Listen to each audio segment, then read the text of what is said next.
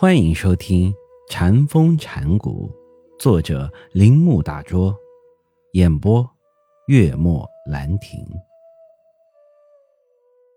我认为“闭关”二字有其深远的意义。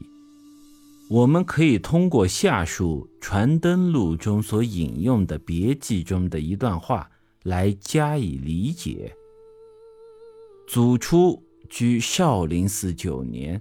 为二祖说法，只教外息诸缘，内心无喘，心如墙壁，可以入道。会可种种说心性，曾为气理，足止遮其非，不为说无念心体。可呼曰：“我以息诸缘。”祖曰：“莫成断灭去否？”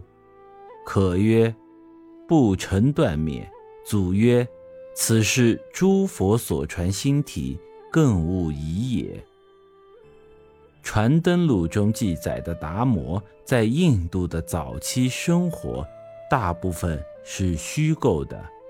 不过后期的生活就不能这样容易的处理。这是他补充道宣高僧传中的记载。道宣虽然是一位好史家，却不知道禅在未来发展的任何情形。据《传灯录》的记载，达摩到中国后，第一个跟他谈话的贵人是当时佛教最大的护法者梁武帝。他们的谈话内容如下：梁武帝问达摩。自我登基以来，建了不少的庙，印了不少的经，也供养了不少的和尚与尼姑。你想我的功德有多大？达摩的回答很坦率，没有任何功德。梁武帝很奇怪，为什么没有功德呢？于是达摩说了下面一段道理：所有这些。只是一点人天小果有漏之因，仍然是世俗的，好像随身的影子，看起来像是真实存在的，实际上则是虚空的。至于真正的功德，那是纯净智慧，那是圆融和神妙，它的本性是空寂。这样的功德是不能同世俗的方法去得到的。梁武帝又问：“什么是圣地第一义理？”达摩答道：“廓然无圣。”武帝又问：“既然无圣，那么现在对我说话的人是谁呢？”达摩答道：“我不认识。”达摩的回答相当简单明了，但虔诚而又博学的佛教徒皇帝却不能把握达摩态度中的精神。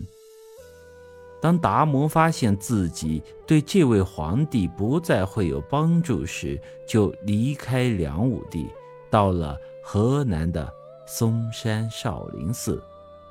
传说他整天面壁而坐，如斯九年。后来，别人称他为闭关婆罗门。一天，一个法号神光的和尚来参见他，求他开示禅理，但达摩并不理他。